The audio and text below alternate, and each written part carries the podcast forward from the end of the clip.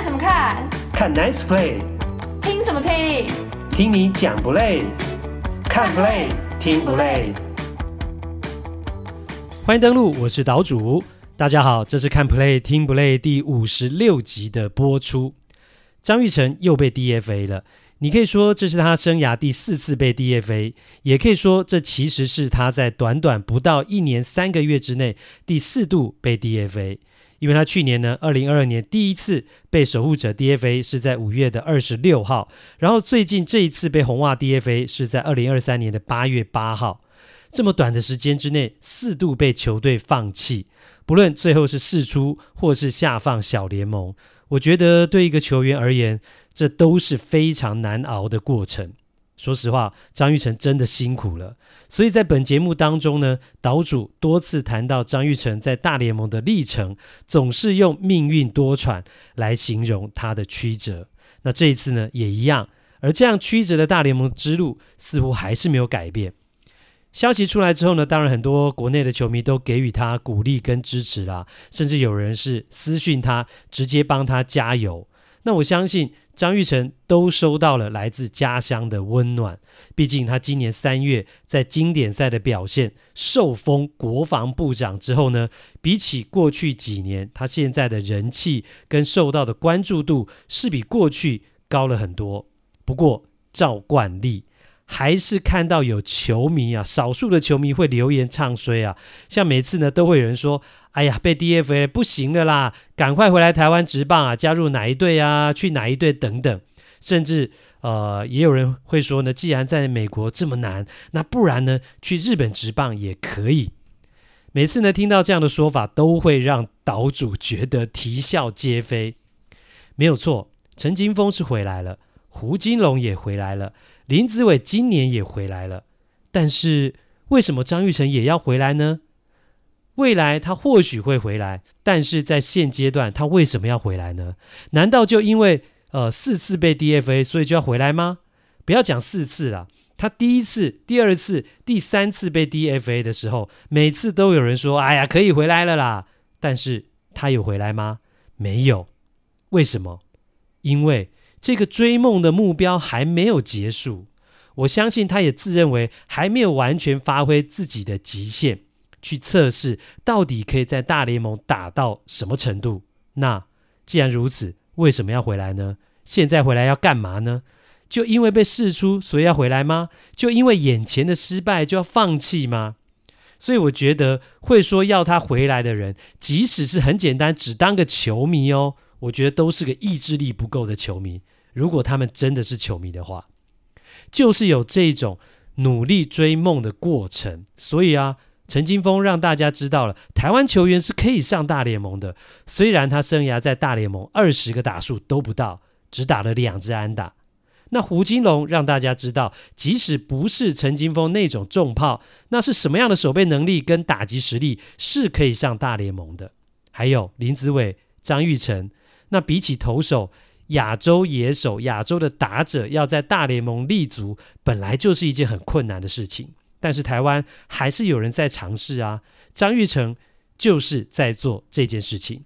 他已经是台湾棒球史上最强的打者了，他在大联盟的成绩又已经超越前面的人了，就像胡金龙超越陈金峰一样。现在他超越了胡金龙，然后他才二十七岁，还在球员生涯年纪跟体能最巅峰的阶段，然后你叫他回来？全台湾有多少精英球员在中华职棒打球？不少吧。有差他一个吗？但是全台湾有几个人可以打上大联盟？只有他一个啊！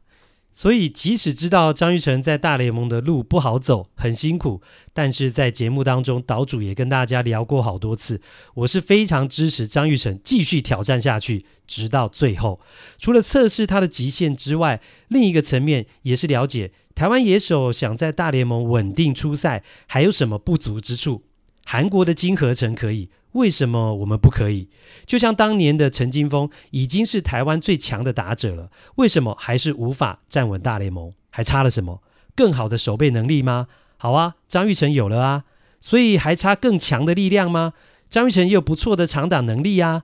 哦，原来还有选球能力跟对变化球的攻击能力，就像是红袜队的总教练 Alex Cora 讲的，他说张玉成需要继续努力一些事情，包括球路识别跟正确的挥棒。表示要站稳大联盟，除了体能、技术之外，脑筋其实也要够聪明，懂得思考策略，懂得应变等等。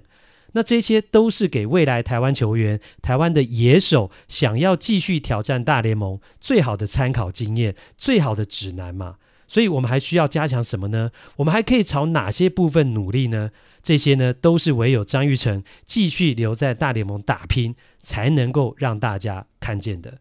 那更不要说张玉成在美国职棒的体系待得越久，如果能够累积更多的大联盟经验，未来生涯尾声回台湾打球，或是退休之后如果当教练，又能够给台湾棒球界、台湾的年轻球员带来更多的养分，那这些都是无价的棒球资产。这样的东西是多珍贵、多难得啊！所以如果碰到一些挫折，你就叫他早点回来，这些东西。又怎么累积呢？这一集要讨论的比赛期间是二零二三年八月七号到十三号，交易大限之后谁是赢家？游击兵、太空人、道奇赢不停，天使补了半天却苦吞连败，几乎是提早跟季后赛说拜拜。大联盟裁判误判连连，有够糗。洋基频频吃亏，总教练借题发挥，Aaron Boone 上来抗议，还演出模仿秀，是真的生气还是表演嘞？精英队咸鱼翻身，打出美联第一的成绩，老板却还是小鼻子小眼睛，要把说出精英以前战绩差的主播禁播，结果反而遭到球迷和媒体唾弃。日本甲子园棒球八月热血开打，特派员郭小哈特别介绍甲子园比赛的制度和特色，以及分享到日本看甲子园的难得经验。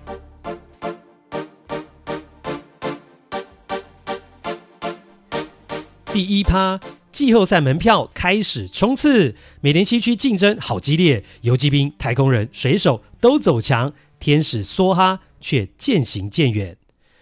随着交易大限的结束呢，例行赛的场次是越来越少，竞争季后赛门票也就越来越激烈。那最近这段时间，有好多支球队都打出了非常优异的成绩，主要都集中在西区，尤其是美联西区。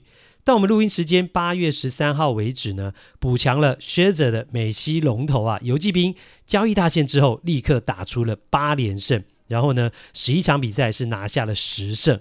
至于后面的追兵卫冕世界大赛冠军呢、找回了伟大人 Justin Verlander 的太空人，也展现了强大的实力。他们明星赛之后下半球季的战绩是十八胜九败，所以呢，还是能够紧紧咬住游骑兵。哈，只要对方稍有不慎，随时呢，太空人都有可能可以篡位。那至于美西老三呐、水手的状况也非常好，到八月十二号为止，他们是拿下了一个八连胜。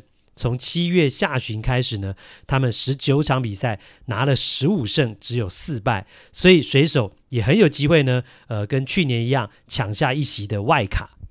那相较之下，好、哦、留下了大谷翔平说要抢季后赛门票的天使队就差多了，而且呢，似乎就证明了他们当买家的决定是错误的，甚至是个笑话。虽然补了投手，也补了打线哦，补的球员还不少，但是。原本交易大线之前，天使的成绩不错，十五场打出了十一胜四败。但是当了买家补强了之后，反而战绩更烂。好，交易大限之后立刻吞了一个七连败，然后呢，十一场比赛吞了九败，只有两胜。所以原本交易大限之前，他们十五场拿下十一胜的时候呢，根据这个数据网站 FanGraphs，他们晋级季后赛的几率呢是百分之二十二点七，还不错哦。但是交易大限之后的七连败，瞬间让天使晋级季后赛的几率下降到只有百分之三点三。好，所以那个七连败对天使而言真的很伤啊，非常伤。那在这样的情况之下呢，几乎就是提早宣布天使队是退出了季后赛门票的竞争行列。那大家事前就知道天使是硬撑，是豪赌，也知道他们机会不高，但是没想到。这个梦碎时刻、梦醒时分呐、竟然来得这么快啊！八月还打不到一半呐、结局感觉就提早出现了。所以呢，虽然天使的天下第一人鱒鱼啊，Mike Trout 已经是健康喽，他现在已经准备要从伤兵名单复出了，但是恐怕一切都为时已晚。等到他伤愈归队，天使竞争季后赛的机会早就已经是微乎其微了。要怪谁呢？啊，不知道要怪谁，但是呢，倒是有美国记者在社群媒体上暗示有一个人可以怪啊，谁啊？哦，他写说呢。天使队已经连续九年没有打进季后赛了。上一次打进季后赛是二零一四年。那从那之后，天使换过了四个总教练、三个总经理，有五个球员签下了平均年薪超过两千五百万美元的大合约。但是呢，这过程当中只有一个，只有一个老板。哈哈，这支球队呢，从上面他写说，这支球队从上面的源头就堵住了啦。他说呢。哦，他们天使有一个职业运动最差的老板，所以基本上呢，这个记者写的就是说，天使这么长的一段时间没有办法进季后赛，即使有天下第一人没有办法进季后赛，即使有大谷翔平这种二刀流，还是没有办法进季后赛。最主要的原因，最主要的一个关键人物，就是因为他们的老板。哦，这个记者会这样说，就是因为长期以来天使队的老板呢，Arte Moreno 干涉球队运作跟独断独行的作风是有名的啊。好，举一个例，啊，最近的例子就是呢，当年用大合约签下了软豆啊，签下了 Anthony Rendon 的，就是这个老板自己的决定。那除了天使跟季后赛渐行渐远之外，大谷翔平也出现了疲态，虽然上个礼拜他是拿下了本季的第十胜，缔造了史上第一次哦，连续两个球季都是两位数胜投跟两位数的全垒打，但是他的全垒打王宝座却被抢走了。亚特兰大勇士队的一垒手 Matt Olson 上个周末呢，火力大爆发，两天轰出了三发全垒打，已经来到了四十二轰了，超越了大谷的四十轰，独居大联盟全垒打王的宝座。其实两个人的差距是从七月底开始的，从美国时间七月二十八号开始，Olson 的全垒打量产，十六场比赛击出了十支全垒打。而差不多的这段期间，大谷十四场比赛只有一支全垒打，所以就完全被 Olson 给追上，甚至超越了。那我觉得大谷会被追上，除了是很多大谷迷讲说啊，大谷经常被闪躲啊、保送多啊，天使打线后面没有人可以保护他的原因之外。身体的疲劳度增加，绝对是另外一个很重要的原因。那虽然大谷说，只要他想休息，他自己会跟教练团说，没有休息是因为他没有要求等等。但是从他的频繁出赛，还有前一段时间频繁的抽筋等等，都显示大谷累了。而且不要忘了哦，他今年球季是提早开始的，因为三月的时候，大谷是参加了强度很高的世界棒球经典赛，而且呢，在 WBC 他是打好打满，不但打到最后一场比赛，甚至打到最后一球，所以很有可能他今年的疲劳期会提早出现。他最近的全垒打出不来，也许就是这样的原因。那另外呢，就是国联西区啊。道奇队果然还是厉害啊、慢慢的又回到了分区第一的位置，而且呢，他们交易的眼光真的非常精准啊，交易来的球员都打得非常好，都做出了呃比在之前球队更好的表现。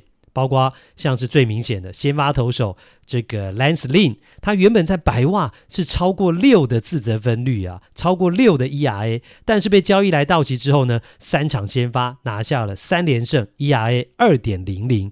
还有这个 Kike Hernandez，他在红袜只有两成二二的打击率，游击区的守备更是被诟病。但是呢，凤还巢回到了道奇之后，就像回家一样自在，打击率三成二零，十五场比赛就贡献了八分。打点，另外还有游击手呢，Amed Rosario 跟救援投手 Joe Kelly 被交易过来之后，也都表现非常好。加上了赛扬奖投手呢，书童 Clayton Kershaw 也伤愈归队。哇，道奇队呢最近整个战力啊，真的是如虎添翼啊！啊，团队战力呢又升了一级。所以到我们录音时间为止，道奇是拉出了一波七连胜。交易大限之后呢，他们十二场比赛拿下了十一胜啊，多可怕啊！所以他们今年交易的成果简直是太成功了。不过今年到目前为止呢，最厉害的还是亚特兰大勇士队，他们依旧是大联盟战绩第一啊，而且呢，投手跟打线保持得非常完整。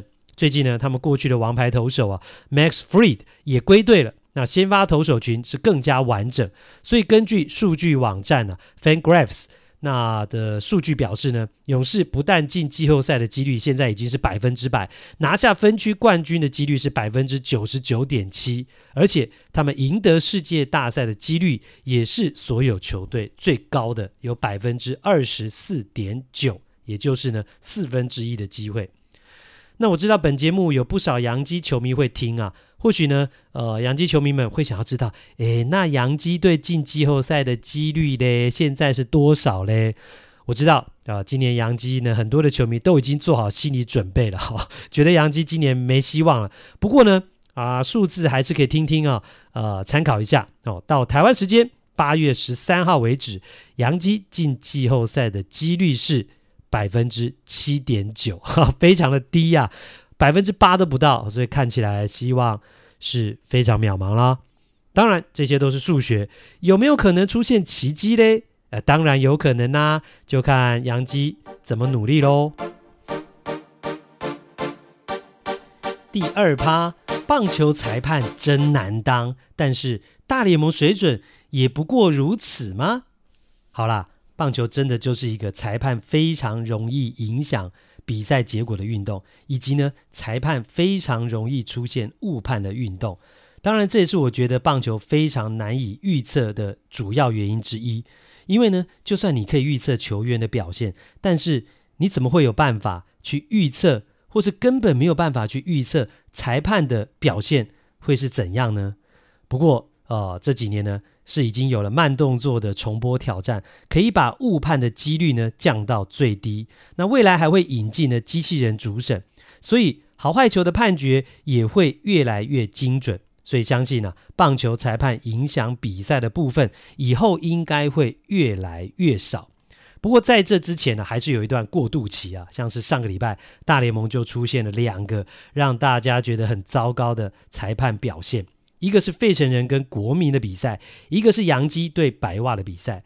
那洋基这一场呢，还导致总教练呢 Aaron Boone 上来夸张的抗议，甚至表演模仿秀，被驱逐出场。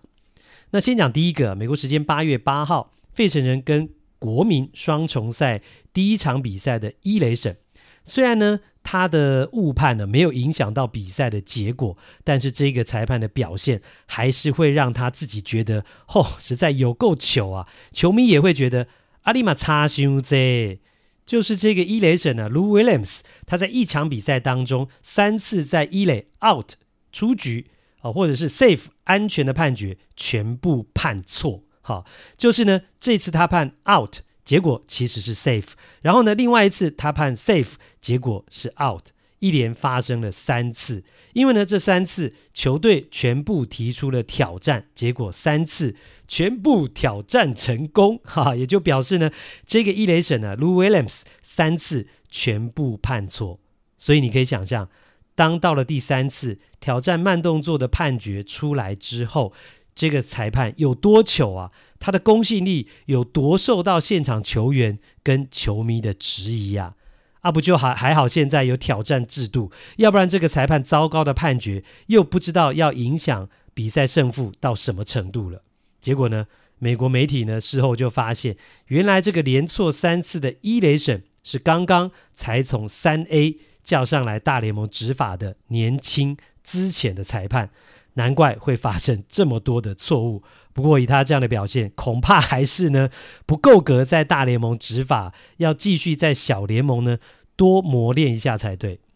那另外一个就是呃不是资历浅的裁判喽。美国时间的八月七号，杨基跟白袜的比赛打到了第八局，杨基总教练 Aaron Boone 对主审经常产生误差的好球带已经冻没掉啊！在主审一个好球判决，造成洋基菜鸟呢 Anthony Volpe 没有出棒被三振之后，他就跑上来大动作的抗议，不但大声跟裁判吵架，还包括在本垒板旁边的红土呢，在上面画线，还有模仿裁判做拉弓箭三振的动作，而且呢，Boone 把拉弓的动作做得更大、更夸张，啊、哦，成了在整场比赛当中呢，杨基疲软的表现之下最有活力的亮点啊。最后，诶，他当然是遭到驱逐出场的命运。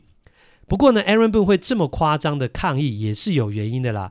除了杨基战绩越来越差，他的压力越来越大之外啊，也是因为这场比赛的主审呢，呃，Las Diaz 实在是判的太差了。随着科技的进步哦，其实现在每一场比赛主审也有他们判决好坏球的数据啊，Score Card 啊，成绩卡会出来，可以让大家去检视哦。结果呢，这场比赛这个主审一共判了。十四个球当中呢，是对洋基不利的。那对白袜不利的是判了七个误判，那只有杨基的一半。所以虽然杨基打不好，有自己有责任了，但是整场比赛一直看到主审好坏球判决出现了误差，而且大多数是对自己不利。Aaron Boone 终于是忍不住了。然后呢，根据赛后这个主审裁判的 Score Card 成绩表。看下来呢，结果他的好坏球精准率只有百分之八十九，那低于百分之九十四啊，大联盟裁判的平均水准，所以他是负五点二趴哦，在好坏球判这个啊判好坏球的精准率，那尤其是他的好球带太宽了，所以呢，这样比赛他经常把坏球判成了好球，造成打者选球非常的困扰，结果呢，这个 scorecard 就显示他判好球的精准率只有百分之六十六，百分之六十六而已啊！判好球的精准率远低于百分之八十八的平均水准，所以这样看起来，洋基总教练 Aaron Boone 发飙也不是没道理啊。只是呢，这场比赛洋基打不出来，自己也有责任啊。对手呢，白袜投手群全场奉送了高达八次的四坏球保送，甚至让你没人出局，形成满垒来进攻，洋基自己。还能够得不到分，好，也怨不得别人。所以洋基队呢，呃，今年得点圈的打击率非常糟糕，垒上一堆人经常打不回来，他们近况就是这样啊。然后这场比赛最后他们全场只得一分输球。那其实如果大家有看到 Aaron Boone 上去抗议的内球的话，应该会发现，其实那个球反而主审 Diaz 没有误判，是一颗好球，没有错。Volpi 呢被三振也不冤枉，因为那一球呢，呃，是捕手蹲内角。那手套摆在内角，球却忽然跑到中间去，会让人家觉得，诶，这球没投准，好像是颗坏球。但如果去看 K 中的话，其实是有进去的，是一颗好球的。但是呢，我觉得主要还是因为杨基落后急了啦，心情也不好。尤其呢，前面几局明明有这么多得分机会，却都浪费掉，没有把握住。加上今年战绩差，总教练压力很大，已经有风声传出，老板准备要换掉他了。然后呢，又在整场比赛这个主审明显好坏球判决误差很大的情况之下，Aaron Boone 跑进场内，近乎呢作秀般的大动作抗议。那其实呢，除了呛主审之外，我觉得多少也有一点给洋基球员看的味道。哎，就是因为你们打太烂了，我才需要这样啊。那结果这场抗议呢，啊、还学主审拉弓箭的模仿秀，赛后也引发讨论。包括这已经是 Aaron Boone 今年第六次被驱逐出场，并列大联盟所有总教练当中最多次的。此外呢，事后 Boone 自己也坦诚啊，对于他这样的抗议方式，自己觉得很糗，很不好意思。但是他也强调，他很不喜欢这样做，但是别无选择。话说回来，也许 Aaron Boone 这样的抗议，甚至说，呃，这样在场上的表演机会也不多了啦。因为呢，根据美国媒体的爆料，亲近洋基老板的人士指出，今年洋基看来是打不进季后赛的情况之下，还是要有人出来负责，要有人出来扛啊，但不会是总经理 Brian Cashman。啊，虽然很多人把矛头指向他，甚至有球迷啊扛着大海报到洋基球场去表达心声啊，上面写着 “Fire Cashman”，开除现金人。但是呢，他的地位还是不动如山，屹立不摇。老板还是挺他。明年二零二四年，他还是还会是洋基队的总经理。只是呢，总教练 Aaron Boone 就危险了。虽然他的合约还有一年，但是他明年还会不会回来，已经画上了很大的问号了。这是纽约媒体呢 NJ.com 的爆料。那这个 NJ.com 也提到，会这样的主要原因呢，是因为杨基现在的老板呢、啊，小老板呢 Hal Steinbrenner 他的个性跟他的父亲呢，跟他的爸爸，也就是已经过世的大老板，哦、这个完全不一样。以前的大老板呢，George s t e n b r e n n e r 的个性是非常急的，不但是霸气，而且甚至是专制，做法经常是不近人情。哦，他眼中只有冠军。拿不到冠军，球技当中就可以把总教练开除，包括著名的火爆教练啊，Billy Martin，虽然他战绩彪炳啊，拿过两次的世界大赛冠军，也还是被呢这个过去的大老板 fire 掉好几次。那还有洋基的传奇捕手，两只手都戴满这个冠军戒指的 Yogi Berra，他只当了十六场比赛的总教练，就被洋基的大老板给开除了，等等。但是呢，现在的小老板个性跟他的父亲、跟他爸爸完全不一样。呃，小老板甚至个性有一些内向，他不喜欢做重大的决定，尤其是开除人这种决定。所以，即使杨基已经这么久没有拿冠军了，总经理 Cashman 还是能够继续留下来。这如果是在以前大老板的时代，根本都是不 calling 的代机啊。总而言之啊，就如岛主在上一集节目当中讲到的，今年很明显就不是洋基年呐、一切的发展都持续在证明这样的观点。因为呢，上一集上个礼拜才讲完，洋基马上倒霉事又上升，才伤愈归队的两个先发投手，包括了 Carlos Rodon 跟 Nestor Cortes，就马上又躺回了伤兵名单。好、肩膀旋转肌拉伤的 Cortes，甚至可能今年是回不来了。那倒霉的是接二连三，然后呢，比赛又遇到普隆拱的主审裁判，啊，好坏球一堆误判，但是呢，对杨基就是比较不利。然后呢，啊，最后就是你是输球的这一边，好、啊，所以杨基的运气还是很背啊。如果对胜率四成都不到的白袜这样的系列赛都打不赢，那杨基你觉得剩下的球技？还能有什么作为呢？第三趴，精英变强，老板却还是弱队思维吗？小鼻子小眼睛把球赛主播禁赛，引发众怒。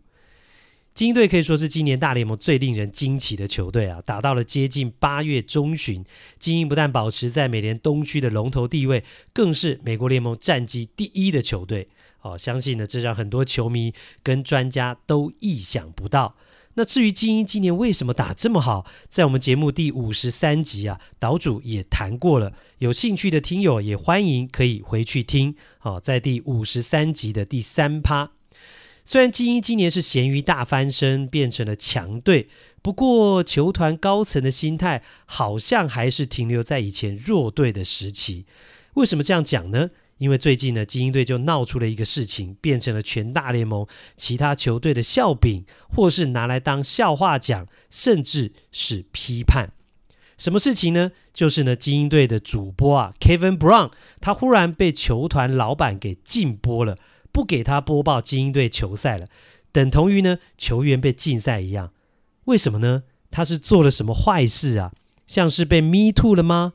哦。还是说他说了什么不该说的话吗？我们知道过去有过大联盟主播在转播的时候呢，说了一些有关种族歧视的话，或者是开玩笑开种族歧视的话，然后就被拉下了主播台。不过啊，这个跟过去大联盟以声卡球闻名、很厉害的投手拿过胜投王，也拿过自责分率王 Kevin Brown 同名的主播是都没有触犯这些事情。那他到底做了什么，会让老板把他禁播呢？其实他只是做了他该做的事情，然后精英队的老板 Peter Angelus 就不高兴把他禁播了。原来这个 Kevin Brown 他是在比赛当中念了过去几年精英队输很多的数据，老板听了就不高兴了。啊、这是七月下旬呢，精英做客光芒主场的比赛转播中啊，这个主播 Kevin Brown 他就照着画面秀出来的字卡，念出了精英队过去总是在光芒的主场 Tropicana Field 纯品康纳球场打很差的数据。那这张字卡有一个标题哈、写着在光芒主场的沮丧。然后呢，数据就是精英队过去几年在光芒主场的十六个系列赛。没有赢过，是零胜十五败一和。那今年球季之前在光芒主场的系列赛，精英队已经是十五连败。上一次能够在光芒主场赢系列赛，已经是二零一七年的事情了。还有呢，过去三个球季在光芒主场的二十一场比赛，精英队只赢了三场，好，都是一些精英队过去在光芒主场打得很差的数据。不过呢，这张字卡上面还是写了另外一个数据是，今年精英队呃。碰上光芒前五场的对战，其实是取得三胜的优势。那当然，这些数据呢是显示了过去金莺队在光芒主场输得很惨嘛。不过这些都是客观的数据啊，而且今年的情况已经翻转了嘛，不一样了嘛。金莺队已经变强啦，呃，光芒已经没有办法再予取予求了。加上这个主播念出来的数据，他也是根据转播画面字卡秀出来的数据照着念呢、啊。一般来说，转播过程当中秀出来的字卡所呈现的资讯跟数据，都是转播车上 OB 车上的工作人员处理的，主播只是照着念而已。如果老板真的要生气、要发火，针对他干嘛嘞？所以这个主播啊，Kevin Brown 被禁播的消息一传出来，就引发了球迷跟观众的反弹，很多人就刻意回去听这一段。呃的转播，那听完之后都说，诶啊，我是哪一段 miss 掉了？我是哪一段没有听到啊？因为呢，呃，这个主播根本就没有讲什么任何批判精英队的东西啊，他就只是照着字卡的这个数据去讲而已啊。那另外呢？加上美国其实是一个极度重视言论自由跟新闻自由的国家，其他的转播单位、其他球队的主播知道这个事情之后，也都出来声援精英队的主播，都站在他这一边。那或许呢，这个 Kevin Brown 不方便帮自己辩驳，但是其他队的主播就纷纷跳出来帮他批判、炮轰精英队老板这种小鼻子、小眼睛啊、粗糙、鲁莽的决定。包括了洞见观瞻的洋基主播 Michael K 就说：“这让精英队看起来如此渺小、无足轻重，就像小联盟一样。”那去讽刺呢，精英队的老板 Peter Angelus 心胸狭窄。那另外呢，白袜的主播 Jason Benetti 则是呢故意在比赛当中说了一些精英队呃不好的数据，然后他接着说：“希望我不会因为说了这些。”被精英队禁播，哈，也是呢，酸味十足。然后呢，岛主觉得最好笑的是，我曾经在节目当中介绍过，洋基队负责广播转播的传奇主播，八十五岁的 John Sterling。他说呢，我一辈子没看过这种事情。如果精英老板是我们老板的话，我们每天都要被开除啦。我们每天都在讲洋基的打击率有多烂呐，上垒率有多烂呐，因为。这些都是事实啊！那跟 Sterling 搭档的资深女球评啊，也已经七十六岁的 Susan Warden 也说，太令人讶异了。你怎么能当转播员，然后不能说实话呢？那虽然后来呢，因为外界的反弹声浪，精英队赶快跳出来灭火说，说啊，主播 Kevin Brown 没有被禁播啦，他很快就会回到主播台了。但是呢，这件事情还是反映出，其实还是有一些大联盟老板哈，职业球队的老板其实是蛮玻璃心的，或说是呢，平常当大老板习惯了，呃，不论说什么，别人都只有听命的份呐，只有遵命的份呐。那即使是事实的东西，也不愿意听到，也不愿意被讲出来。所以人家讲财大气粗嘛。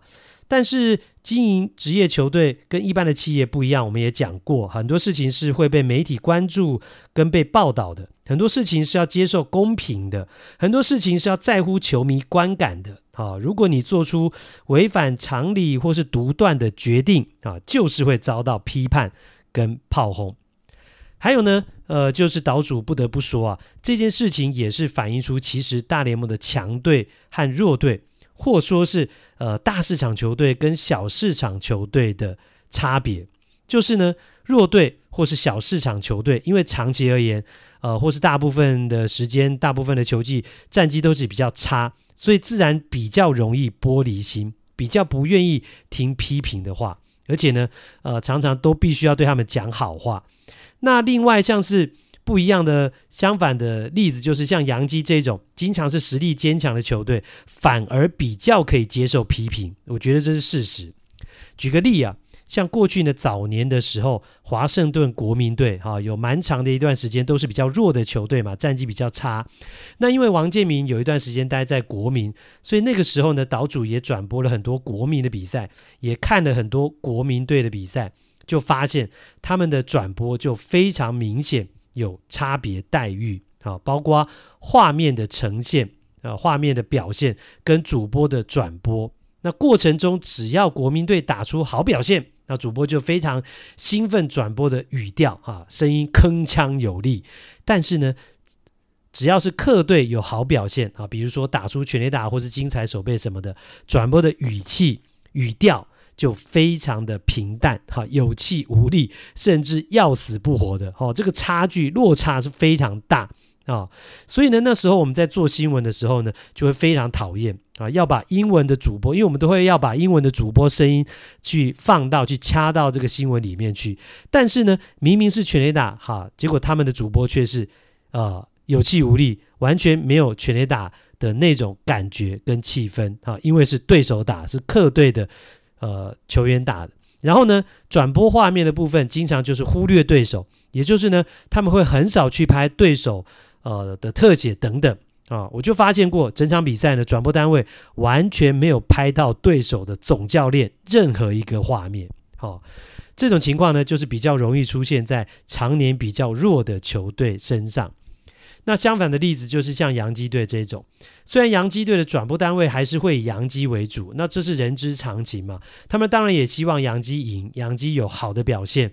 那主播 Michael K 转播起来会非常的振奋。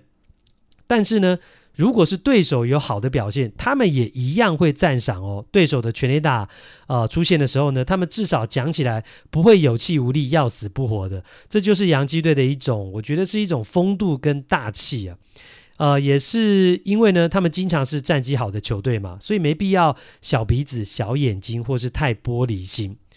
当然，这也跟在纽约这种环境有关啦。媒体是非常发达，而且是勇于批判。甚至是尖酸刻薄的，我常觉得很多球队被批评一下、被骂一下，就觉得很不能接受啊，好像这样会让球队受损啊，应该要多鼓励才对呀。但是洋基队呢？洋基队不会哦，洋基队不是这种情况。我觉得洋基队常年来根本是被媒体跟球迷不止骂，而且照三餐骂。洋基队怎么了？洋基队没有倒啊，还是存在那边啊，还是大联盟的招牌球队啊，所以我觉得这就是呃大球队跟小球队的不同。那职业运动本来就是可以受公平跟批评的，只要你讲的有道理啊，不是谩骂，那其实讨论的越多，也就代表球队的人气越旺嘛。那如果是一点都不能批评，媒体也不会批评，那这哪算真正的职业运动呢？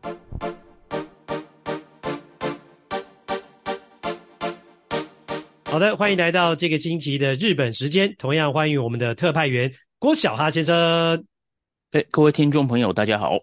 啊，这个礼拜呢，郭小哈要带来非常呃，可能很多球迷蛮有兴趣的话题，也就是讨论甲子园。那事实上是延续我们上个礼拜呢谈到了呃甲子园呢，今年出了一个怪物啊。这个佐佐木林太郎也是大谷的这个高中的学弟。那这个星期呢，我们就想要延续呃，在暑假啦，在夏天呢，有关于甲子园比赛的话题。事实上呢，呃，日本的夏季甲子园呢，在这个月八月呢，也已经正式的展开了。那我相信国内有很多球迷也蛮喜欢看这种。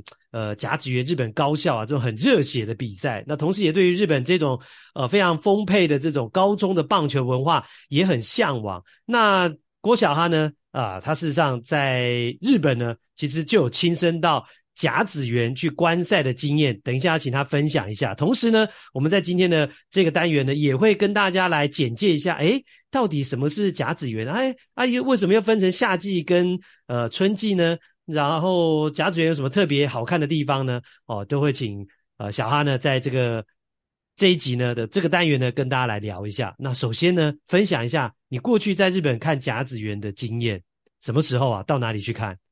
那当然就在板神球场嘛。呃、对啊，就阪神甲子园球场啊。然后我是二零零七年的夏天跟二零一六年的夏天去看了两次，然后两次都是从八强开始看。哇哦！对啊，就八强四四场嘛。哎呀，准决赛两场，决赛一场，就连两年都是看了七场的比赛。哇，那形容一下现场的气氛吧。啊、呃，就热啊，热啊，就各各各式各气氛热，各式各样的热。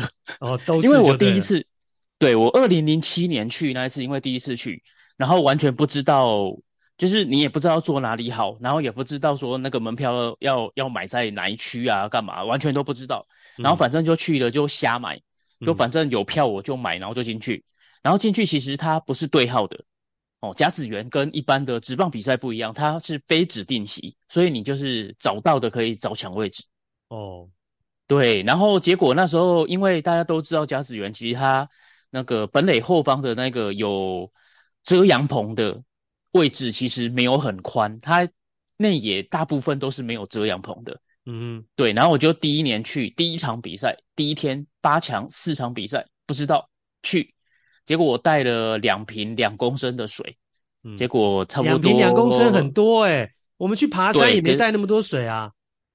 对呀，结果我大概八点开始看嘛，然后我差不多两点多就喝完了。那然后怎么办？就只好再花钱买啊。哦，花钱买那对买得到还好啦，你不要那么小气嘛。对对对对对，就是还好，但是你就会觉得很夸张，因为你基本上平常没事不会喝喝水喝的那么多。但是因为现场太热了，真的太热。那一天你看到几点？其实那一天看到四点多吧，然后我回家洗澡，早上八点看到下午四点多。对啊，然后回家洗澡就脱皮啊，人生第一次脱皮，啊、当天就脱皮。当天晒一天就脱皮而已，而且是连，因为那一天我还不知道，我没有戴帽子去，结果我连头顶都脱皮，夸张，非常夸张了。你怎么那么细皮嫩肉啊？哎、欸，不是，我跟你讲，那个真的很晒。所以如果说有人真的想去看，就是我们的听众朋友有想去看，嗯、我真的建议你要嘛很早很早出门，六，比方说八点开始比赛，嗯，你六点就可以去排队买票了。因为七点进场，哦，你要一定要去抢有遮阳棚的位置，哦，不，不然会死，会晒死就对了，晒真的会，真的很晒，非常的可怕。所以好了，除了晒之外，跟我们分享一下，我就嗯，分享一下那个现场的气氛嘛，哦。那个学校的啦啦队啊，我们都只能看透过电视看，对不对？呃，那这个的。这个的话，其实我可以讲的是，在二零零七年的决赛，嗯，那那时候其实我就很早去啊，嗯，他下下午一点开打嘛，然后十一点开门，但是我八点就去排队了，嗯，八点到球场，但是其实已经在排队喽。哦，就大家已经在等着要买票。那是因为你你已经有前面被晒的经验了，所以知道。对对对对对，你就知道说，对，不能早死，一定要早点去。嗯，所以我八点其实已经提早三个小时，可是我其实还没有排到很前面，但还好有抢到有遮阳棚的位置。然后其实位置在本垒后方，非常位置其实非常不错。嗯哼，对，结果那个时候呢，其实那一年，呃，有兴趣的朋友可以回去查，那一年很特别，是因为。那一年的冠冠军决赛是佐贺北哦，那是佐贺县的代表队，然后这是一个公立的学校，嗯、然后就他对上的是日本非常有名，在广岛那边非常有名的广陵高中，嗯，对，然后结果呢，那一场比赛呢，打完前九局，广陵四比零领先，那基本上大家都觉得大势已定了，因为两队其实实力上真的有差距，嗯、因为那一支广陵后来一共有三有两个第一。那个选秀第一指名进职棒的，嗯，对，所以其实他们的实力上真的是超超过这个公立学校很多。结果在九局上半，你就听到那个现场啊，开始为佐贺北加油。就一开始其实大家就是看比赛嘛，就高中你也没有特别要支持哪队，也没有觉得哪一队比较强或干嘛的，就看内容，就是单纯，对，就是单纯去享受比赛，欣赏。结果到第九青春的热，青春的热血。对，结果到第九局，因为佐贺北他落后到九局，所以大家还是希望说，哎，那如果能够有一些什么变化的话，还蛮好的。所以对啊，不然他们一直没得分，被完封也蛮蛮可惜，蛮可怜的。对，而且公立学校打到甲子园的全国的冠亚军决赛了，嗯、哦，这对对日本人来讲也会觉得说，哎，公立学校的小朋友能够打到这样，真的很了不起。哦，所以公立学校能够打到这样是很不容易，就对了。因为公立学校，你基本上你招生就是考试啊，哦，就是一般的类似像联招进来的，比较不能有体保生或是棒球体保生之类的，比较少，比较少。其实有些部分的公立学校有，还是有，但是佐贺北基本上完全没有。啊，哦，那更不容易。对，对，那那一年真的有点奇迹啊！所以其实到第九局，只要广陵的投手他丢一个坏球，全场就是满场热烈的掌声哦，大家就帮落后的球队加油了，那种感觉。对，而且。对，而且不是安打哦，是坏球，嗯、坏球大家就欢呼了哦。哦，对，所以那个其实对广陵的一个高中生的投手来讲，那就是个非常大的压力。啊、然后你就亲眼按那一局，结果真的那一局就被得五分逆转，哈哈，这被得五分直接逆转了。对，结果佐贺北就拿到那一年的冠军。哇哦！公立学校拿冠军，非常戏剧性的一年，而且最后是逆转的满贯炮，哇！对，然后这个那个满贯炮抛出去的时候，其实出去瞬间大家就知道这一球出去了，然后就哇，那个真的全场欢呼啊！嗯、然后你就会觉得广陵高，那是但是那个瞬间你会觉得广陵高中很可怜，因为他们等于跟全场四万多的球迷为敌，嗯。嗯唯一支持他们的只有他们的学校动员的那些，对啊，就是他们的同学们哦，学校的学生来帮他们加油的，只有那一小块是帮他们加油，其他全场四万多全部都是在帮佐贺北加油，然后结果害他们被逆转，所以那时候你就会觉得这就是所谓甲子园的魔物。哦，因为大家常讲说甲子园其实有怪物在，所以常常高中比赛会有很多。奇奇怪怪的事情会逆转啊，然后大家看起来稳赢的比赛，有可能到最后还是会输掉。那其实我在那个瞬间就感觉到，对，这就是甲子园的魔物。所以他们有特别全场的观众讲甲子园的这种比赛的感觉，就是会有这种魔物哦，魔鬼的魔啊，那这个对呃怪物的物，魔物会跑出来就对了。对，那基本上他们就说这是住在甲子园里面的怪物啦。嗯，那可是他只有在高中比赛的时候偶尔会跑出来，嗯哼，然后就会大家就会看到一个逆转的比赛这样。嗯，好啦，其实讲到甲子园的比赛，我相信国内的棒球迷啊，应该都呃或多或少都有去欣赏过，或是呃感受过甲子园这样的一个魅力。不论你是到少数人可能有机会到现场去看，或者是在台湾透过电视转播，像过去早年我们都看 NHK 的转播，那现在有了网络之后更方便。其实网络呃，像我们今天在这个福大 EMBA 的这个垒球队的群组，就有人把这个甲子园的这个比赛连接给丢出来，大家想要看的很方便。就点进去就可以看了。那事实上，呃，但是呢，其实我觉得大家可能对于真正甲子园比赛的，呃，它的一些基础的一些制度跟呃，它比赛的一个过程，可能并不是那么样一个了解。所以今天就干脆请小哈稍微帮大家整理一下，那做一个简单的介绍，让大家呃比较能够有一个基本的概念。嗯，对，那反正现在在打夏季甲子园嘛，对，那每年的夏季甲子园基本上，哦，基本上都是四十九支球队，诶？那说这四十九支球队就是日本有四十七个都府道县，嗯、就他们的行政区，有点像我们的县市啊，嗯、对，就是四十七个，那这四十七个他们会打出自己的冠军队，就是因为都是单败淘汰嘛，所以冠军队就是那个学校的代，那个县的代表，我觉得基本上好像就每一县都有一队出。是拿到冠军来参加甲子园就对了。对，那所以能够进到甲子园的球队，基本上都是每一线的冠军。对，没错。嗯，对。而且为什么会四十九？因为结果我刚刚讲四十七个都府道县嘛。对。那一共会有四十九队，是因为北海道它分为，呃，南北南海南北海道跟北北海道，它分成两个区，嗯、因为幅员太广阔了。对。所以他们就说，如果避免舟车劳顿。哦，有些学校可能你要到南边来比赛，又跑太远干嘛的，所以他们就分区。那另外一个是东京哦，因为东京其实也非常的大，所以他们二十三区哦作为东东京，然后在其他的他们东京里面其实还有所谓的东京的叉叉市，哦，东京都叉叉市，这是在西东京区，嗯、所以他们东东京的部分也会会分成东东京跟西东京。那那这样的话跟两队有什么关系？所以没有啊，所以东京会有两个代表队啊，东东京的代表队跟。哦，就是东京跟北海道会有多各多一队，所以就多了两队。对，所以四十九。哦，这样我听懂了。四十九。那你要不要简单再讲一下？说，诶，很多人都会问说，那为什么有夏季甲甲子园跟春季？那到底哪一个才是大家最耳熟能详的主要的？其实大家听到大部分在讨论的都是夏季甲子园。夏季，那为什么会是为什么会是夏季甲子园？因为日本的入学新生入学是四月，嗯，然后夏季甲子园是基本上都是八月初开始打，对，所以他会是一到三年级都在的状况之下。哦，去打一个全国的大赛的冠军，嗯，所以这个夏季甲子园其实它正式的名称是高中野球全国选手权选手权大会，嗯，哦，它是全国大会，嗯，所以你在日本，你只要跟大家讲棒球的全国，嗯，指的就是夏季甲子园。那春季，至于春季，春季其实它不是全国大会，春季叫做选拔大会。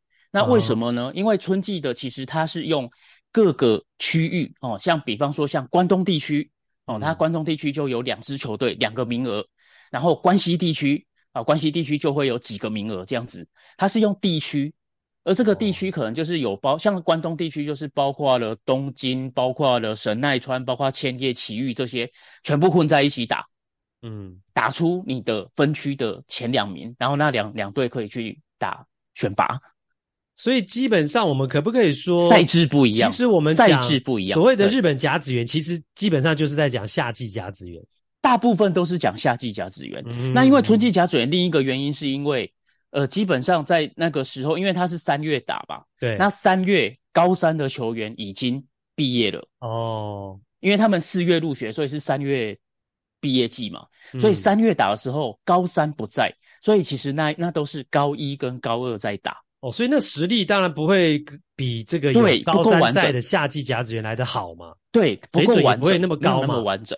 哦、对，再加上他不是每一个县打出来的冠军队，所以基本上他会有一点点实力上的落差。嗯嗯嗯，好，所以简单讲就是这样。那那呃，其实。大家常在讲啊，人家说这个这个日本的这个棒球实力很强，跟他们有非常多的高中球队其实是有关系，因为这个贝选手的 base 就很大嘛。那以到这几年为止，嗯、大概在日本的，你有数字吗？就高中的球队大概有多少支啊？全盛时期是三千多啊，但是这几年其实一对，但是这几年其实一直在往下降。那原因就是因为、哦、呃日本的少子化。嗯哼，对，那今年如果大家有去看转播，因为其实现在真的就像岛主刚刚讲的，其实现在看比赛还蛮方便的。今年如果有看比赛的话，其实大家可以发现哦，就是今年的参赛的这些球队的水准，其实跟往年比起来，并没有那么的好。哦，那原因就是因为其实现在第一个少子化，所以小朋友变少了，所以就是刚刚。岛主讲的这个整个 database 也变少了。嗯，那第二个原因就是因为日本的包括他们的篮球哦，还有他们的足球，现在都在国际赛踢得非常的好，打得非常的好。所以呢，这也造成了部分的小朋友去打篮球、打踢足球，所以造成棒球的人数人口有下降的一个现象。所以其实今年在整个呃夏季甲子园，大家在。日本球迷在看的时候，其实大家心里会想的是，今年的水准事实上并不高哦。以今年的投手来讲，你能丢到一百四都算很快的哦哦。大部分投手其实都差不多在一三五到一四零之间，嗯，直球的球速。对，那当然不是说这就表示说他们的未来性不好哦，因为可能只是因为训练的方式等等，嗯，还还没有开发出来，开发出潜力哦，但是。基本上过去能够常常会看到一四五一五零的，那今年很少见。那其中一个原因可能就是因为他们的整个，其实因为少子化的关系，导致打棒球的人开始在减少。所以那，那如果是真的这样的话，嗯、日本媒体有会有他们会忧虑吗？或者是球迷们，还是说其实一直觉得这只是一个短暂的现象？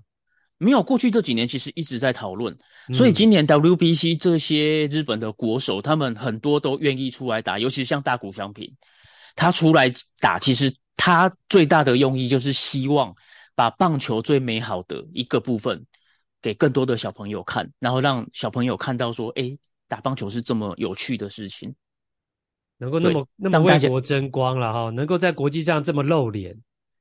对，那因为过去、嗯，所以我觉得这样很棒诶。我觉得这种日本的选手，他们除了呃自己在职棒生涯，当然要。打探级啊，赚越多薪水越好之外，其实你看像大谷他们这样的想法，就是说也为了传承，也为了整体国家的在棒球单项这个运动，他们希望它能够继续维持下去，有更多的能够鼓励，能够刺激更多的小朋友能够参与到这个运动，因为他们也发现到了这个呃棒球的运动人口有萎缩的这样的一个情况，所以他们也愿意去做这样的事情。我觉得这个也很棒诶。嗯，当然啦，就是、嗯、其实他们都有危机感啦。对，的确都有危机感，因为其实棒球的人口是真的，在日本的棒球人口是有下滑的状况。嗯嗯嗯，对，好，好，那讲到在甲子园的部分哦，那当然你过去有去现场看球赛的经验，那你呃最后要不要跟大家分享一下，如果台湾有球迷想要去现场看甲子园，有没有？呃，门票座位，你刚刚其实有稍微提的啦，好像什么要特别注意的地方，然后还有就是说，呃，再分享一点，诶，到底甲子园你觉得迷人的地方在哪里？呃，门票的部分哈，我想就像我刚刚讲的，就是开门前、嗯、最好开门前哦，开门通常是在比赛开打前。他能预购吗？他的票能够预购吗？还是要没有办法现场买？每天都是现场开啊，现场没有办法预购，网络预购没办法。对。所以只能去排队。到现在，到现在这种网络时代了，还是不行，这么传统。因为公平，为了公平，哦，为了公平就对了。对，然后所以其实大家如果哦有仔细去看转播的话，会发现其实坐在第一排，就是坐在基本上就是主审后面的那一个位置，正后方那个位置的人，基本上每天大概都是差不多那几个人。嗯，因为他们都是其实半夜就去排的。哎呦。对，哦，不是特权，就是反正他就是很早就去排队。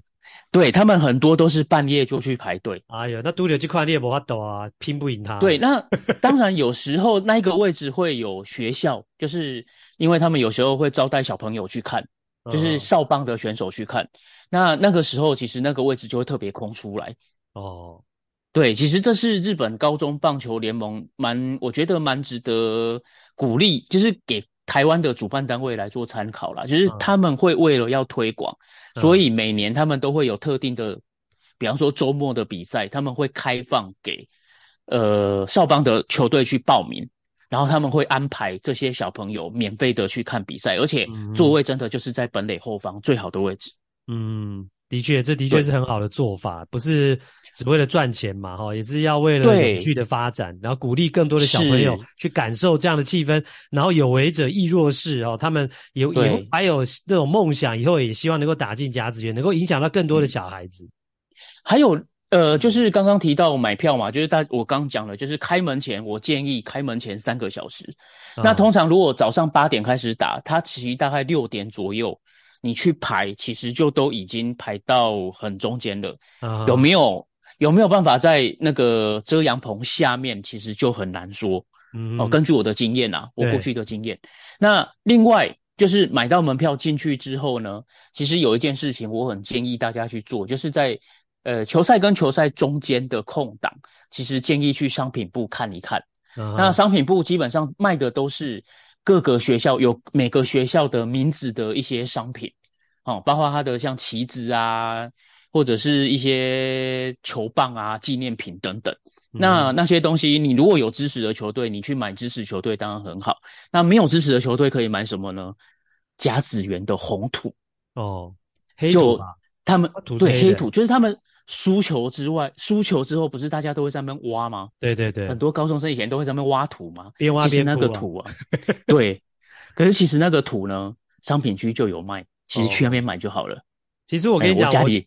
我家里就有哦，是哦。我几年前有一次去日本玩的时候呢，是冬天啊，然后那时候没有打甲子园比赛嘛，那事实上球球季也休息，然后球场事实上还在整理，然后因为我去的时机刚好就那个时机，但我就特别去了那个甲子园球场，就阪神的主场去，呃，就买票进去哦，因为它有球场导览。啊，即使是休季期间，呃，所以也稍微呃看了一下里面的一些设施啊，跟球场的状况，还有你讲的商品部，我也有进去，然后也买了一些呃阪神的商品等等哦，所以我觉得的确小咖的建议是蛮不错的。如果你是很热爱棒球的球迷，有机会呢，能够去到日本呃甲子园球场去朝圣，我觉得也是蛮好的一件事情。好啦，那今天就谢谢小哈呢为我们做这么详细的介绍。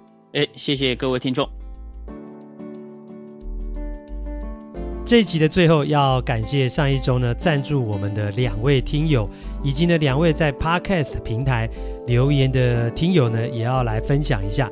首先要感谢的是呃张麒麟呢，他赞助了我们一百九十九元，他也留言说，每个礼拜固定收听，可以掌握每日直棒的讯息，岛主轻松幽默的风格，让棒球变得更有趣。那另外就是政委，他赞助了九十九元，他也留言说：“岛主你好，每周都很期待能够听到看 play 听 play，岛主畅谈每周的美国职棒，喜欢听岛主对于一些传闻跟一些国外网站消息还有比赛的分析。我是杨基迷，听到杨基原来有这么多很瞎的内幕，内心是五味杂陈。”平时不看日本职棒的我，每个礼拜都会期待有郭小哈带来的日本职棒单元，分享日本棒球的消息，跟岛主的互动很有趣。谢谢岛主跟郭小哈带给大家这么优质的内容，小额赞助一点心意啊。那另外呢，还有两位的留言呢、啊。那第一个是呢，呃，他署名是说我的第一个棒球 Podcast 节目超推。他的留言是说呢，感谢岛主给我知识、经验和欢笑，不但可以得到最新美国、日本职棒新闻，更喜欢你在节目上带来的趣事、欢乐，赞，一定要给五星的。那另外还有呢，他署名是岛主细腻的观点，让人对棒球着迷。他写说呢，谢谢岛主，总用不同的视角与观点，带我们以不同角度观赏棒球细腻之处。每周开车通勤必听，感谢优质节目。好，那也谢谢这些听友的赞助和留言，希望你们能够继续的支持本节目下去。那最后还是要惯例的呼吁一下，请大家帮忙。如果喜欢本节目，希望我们能够长久的制作下去，欢迎有钱出钱，有力出力啊，可以抖内赞助。在每一集上面呢，我们都会放上呃小爱心，小额赞助支持本节目。连结就可以点击去捐款，那会出现的订阅跟单次付费。如果是单次付费的话呢，目前我们预设两个金额，九十九元跟一百九十九元。或者呢，呃，他也可以在自定金额那边输入你想要赞助的这个金额的数字，再点进去就有信箱、昵称跟留言啊，你可以填写。那完了之后呢，就可以使用信用卡来赞助。那另外也要请大家。到我们节目在 YT 的平台上去按订阅，因为呢，只要订阅达到一定的量，就可以开启盈利模式，让我们辛苦的团队人员可以得到一点回报，节目也可以有资源长期的制作下去，请大家帮忙啦！这一集的看 play 听 play 就进行到这边，欢迎大家留言表达你的看法，还有五星评价，感谢您的收听，下次再会。